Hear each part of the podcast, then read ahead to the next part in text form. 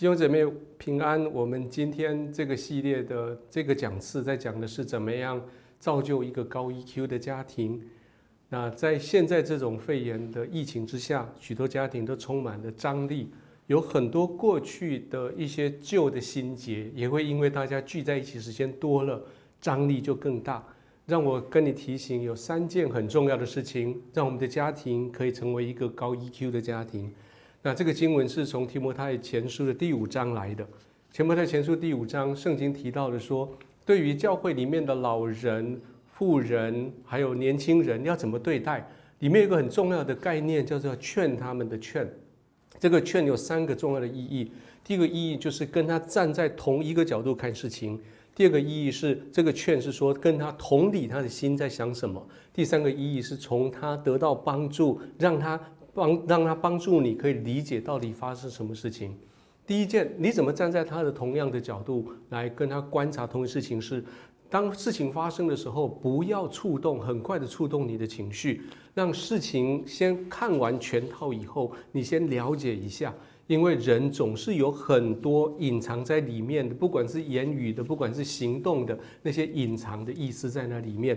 你不要只看到表面的东西，比如说你听到耶稣的教训，你你听到很多在圣经里面所记载的这些事情，不是不要只看到表面的东西，而是去让这个意义让它沉静下来，让好好的有机会把它给讲清楚。那给多少时间呢？我的我的建议是说，至少你要给你的家人一百秒的时间。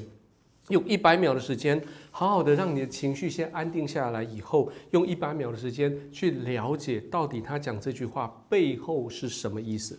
有时候你听到了这句话以后，你会说：“诶，这个话真的是不对啊！那我必须要做一些什么事啊？”所以劝的第二件事情是你了解他的心在想什么。那今天这个这个主任给你的标题的第二件事情，你要做一个高 EQ 的家庭，是你不要急着采取行动。也不要急着说什么话，你要让全局先看完，在这个全全局还没有发生之前，先忍耐一下。有时候我们不会因为说说或是做就把事情解决。其实有时候我们在说我们在做事情，其实是在安慰你自己的焦虑而已，反而会把事情搞得更糟糕。让我跟你跟你讲一个事实：不说话比说话还难，不行动比行动还要难。所以圣经提醒我们。你只要重点是什么？重点你必须对神有信心。你知道一切的好处不在他之外。你知道你不会有任何事情使你与神的爱隔绝。所有的事情，万事会互相效力在你的面前。你只要相信，没有人可以控诉你，没有人可以定你的罪，没有人可以使你与神的爱隔绝。而且你要长久忍耐，看他的终结。约瑟。他为了他自己所遇到那个冤屈的事情，他等了三十九年，才告诉他的哥哥们说：“当时你们是要害我，但是现在神的旨意是要救我们全家。”而啊，呃，亚伯拉罕，亚伯拉罕等了二十五年才看到神所应许他的以撒。而约伯呢？约伯算一算，大概等了十五年到二十年，他才知道神真的看顾他，让他所有东西全部恢复。而第三个意义是，有时候你看到他的角度了，有时候你听到他的心情了，可是你不明白，你必须给他有机会帮助你了解到底发生什么事情。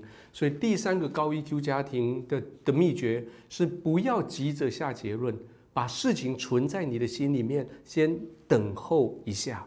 换句话说，就是到了打棒球的第九局下半，或是到了歌剧的最后一幕，或者是看的电影那个叫《让子弹飞》那个电影，子弹打出去的时候，先不急着判断有没有打到，先等一下，让子弹有机会可以飞。耶稣讲了很多的话，后面的人我们才理解。创世纪的时候，约瑟讲了一些话，他的那个梦境的事情，雅各二十几年以后才理解。耶稣所说的话，玛利亚到了二十几年以后才理解。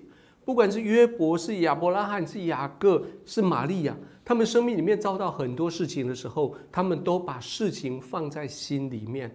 因为有时候有些事情，就算把真实的事情摆在你面前，时间没到，你不一定可以理解。比如说，这些使徒们对于复活这个概念，真的复活发生在他们面前，他们还是不理解。必须一直到使徒行传，当圣灵降临的时候，他们才真的了解什么叫做耶稣复活。各位，你的生命里面如果有一些事情，到目前为止你还不理解，先把它存在你的心里，带着你的信心，带着你的盼望，依赖在神的身上。就像在我跟丽英姐的身上，我们关于没有生小孩这件事情，到现在我们都六十岁了，我们还不完全理解。